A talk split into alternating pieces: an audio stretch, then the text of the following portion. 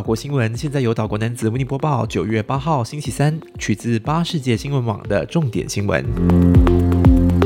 本地消息：今年七月至今，共有十人因蓄意擅闯大士影视城而被警方逮捕。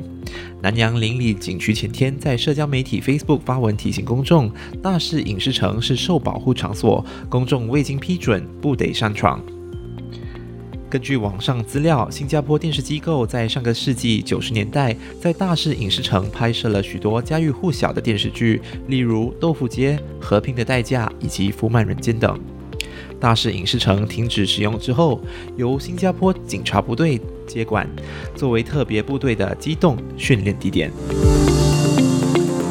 国家环境局在小贩中心展开执法行动一个星期以来，只有一名食客因没有归还托盘和清理桌面而警到而接到警告信。另外，大约六百五十名食客在执法人员的提醒后，按照指示归还托盘和清理桌面。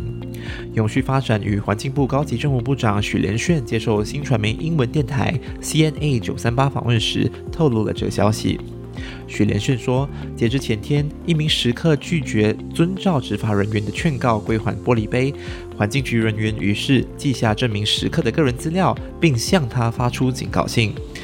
环境局将从明年一月开始，在咖啡店和食阁采取执法行动。当局将从十一月开始，给予食客两个月的适应期，直到十二月三十一号。消息：印度尼西亚一座监狱凌晨发生严重大火，造成至少四十一人死亡，数十人受伤。大火发生在印尼西爪哇万丹省，距离雅加达二十五公里以外的一座监狱。大火在凌晨一到两点之间开始烧起，当时大部分囚犯在睡觉，当局立即展开疏散行动，并出动大批消防人员到场灭火。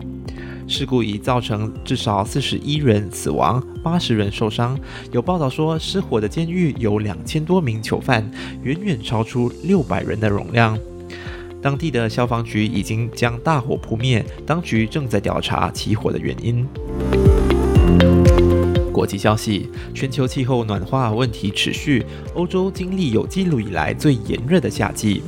欧盟气候监察机构哥白尼气候变化服务中心发布的报告指出，欧洲地区今年六月到八月之间的地表温度同过同过去三十年相比上升了接近一摄氏度。全球暖化令极端天气加剧，各地林火和水灾不断，也成了各国迫切需要应对的棘手难题。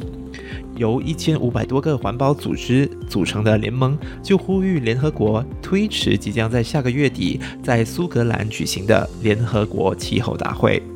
环保组织气候行动网络认为，目前各国还在疲于应付冠病疫情，组织担忧那些受气候影响最严重和缺乏疫苗的国家将被排除在会谈之外。